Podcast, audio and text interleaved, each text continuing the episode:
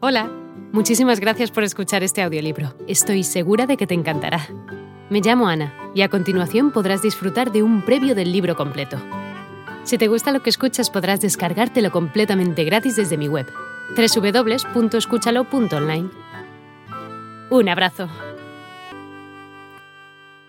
Sino una copia casi fiel de la realidad. En efecto, el precoz escritor Siguiendo su estilo descriptivo, anotaba todo lo que le parecía interesante en su diario. Muchas veces se trataban de extensas transcripciones al pie de la letra de conversaciones que acertaba a oír con disimulo. Años más tarde, luego de cambiar su apellido por el de Capote, apellido del segundo esposo de su madre, un cubano llamado Joe García Capote, comenzó a publicar cuentos en varias revistas de Nueva Orleans y Alabama. Y ya instalado en Nueva York, entró a trabajar como periodista en The New Yorker, con tan solo 17 años.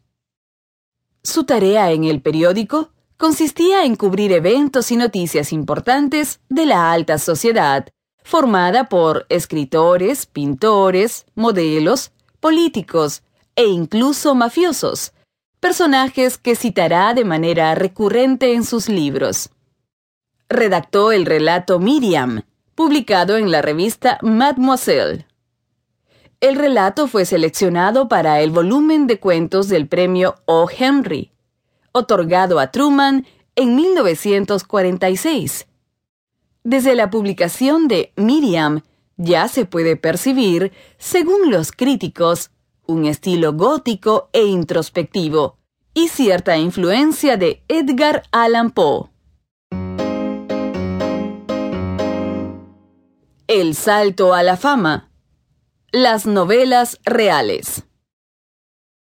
Dos años después, Truman publicó su primera novela, Otras Voces, otros ámbitos. Libro que abordaba el tema de la homosexualidad, alternando con pasajes de su niñez. El temperamento díscolo de Capote se manifestó aquí, cuando decidió poner una fotografía poco varonil en la contratapa del libro. La foto, que mostraba a un joven capote de 24 años, tumbado en un sofá y en un gesto provocativo, sería el primer revuelo causado por el autor en su vida, sorprendiendo no solo por su corta edad, sino también por insinuar su desinhibida sexualidad. La obra debió desagradar a los sectores puritanos de la época, tanto por el tema como por la presentación del libro en sí lo que no impidió su éxito entre el gran público y la crítica, considerando a Truman como la nueva promesa de las letras estadounidenses. Otro hecho importante en la vida de Capote acaece en ese año. Conoce a Jack Dunphy, escritor, que se convertiría en su pareja para el resto de su vida. Inició al año siguiente la redacción de obras en varios géneros. Colecciones de cuentos. Un árbol de noche en 1949. Ensayos. Color local. Observaciones. En 1950. Comedias. El arpa de hierba en 1950. Además de reportajes para su consabido trabajo en el The New Yorker. Asimismo, realizó varias entrevistas para la revista de contenido erótico Playboy. Partió rumbo a Europa. Conoció Italia, Grecia, España y la Unión Soviética.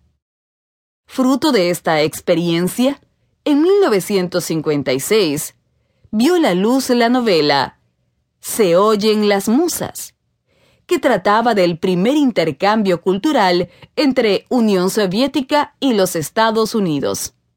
Capote concibió la aventura como una breve novela real cómica, que, sin embargo, no tuvo mucha acogida. Tres años más tarde, la publicación de Desayuno en Tiffany's acrecienta su fama.